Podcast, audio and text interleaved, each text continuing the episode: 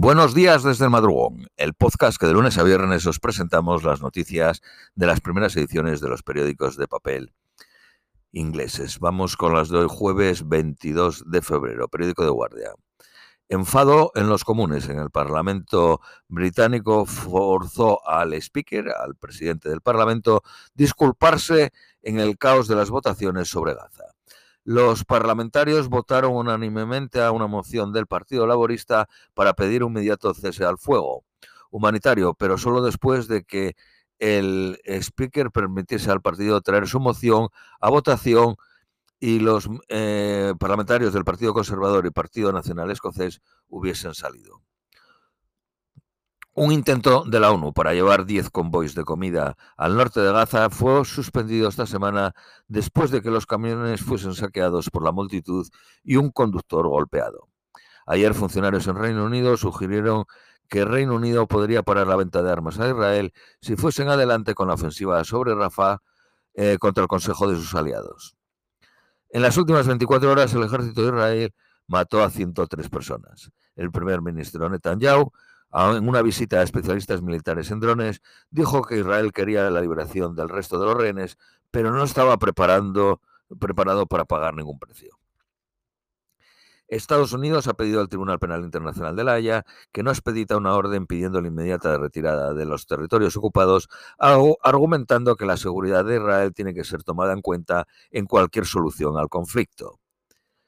El Ministerio de Asuntos Exteriores Mm, británico podría haber animado al príncipe Williams a hacer la declaración sobre Gaza que hizo diciendo que debería de acabarse la guerra y que ya había demasiados muertos.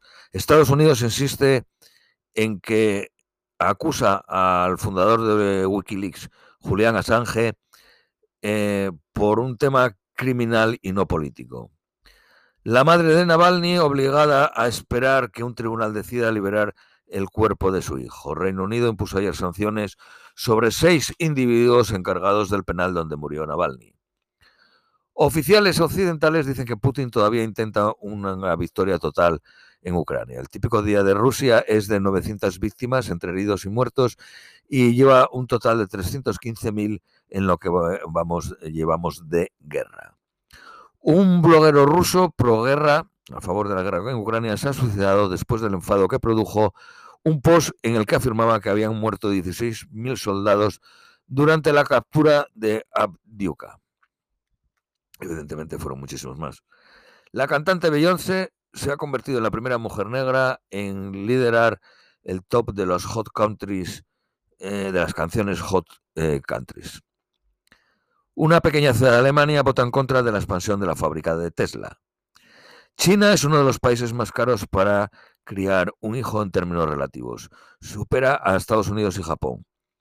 Según un think tank chino, el coste es de 73.488 euros, solo superado por Corea del Sur.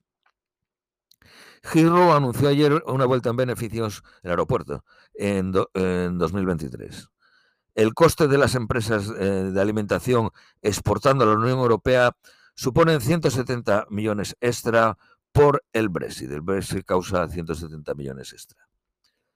La torre de British Telecom en Londres se convertirá en un hotel comprada por 275 millones de libras. Periódico Daily Telegraph. Boris Johnson, retirado de un debate con Tucker Carlson, que era el que fue presentador de la Fox News de extrema derecha, después de la muerte de Navalny. Habían pactado una tarifa de un millón de dólares que el equipo de Tucker Carlson, bueno, no está claro si es el equipo de Tucker Carlson o de Boris Johnson, dijo que iría a las charities de los veteranos ucranianos.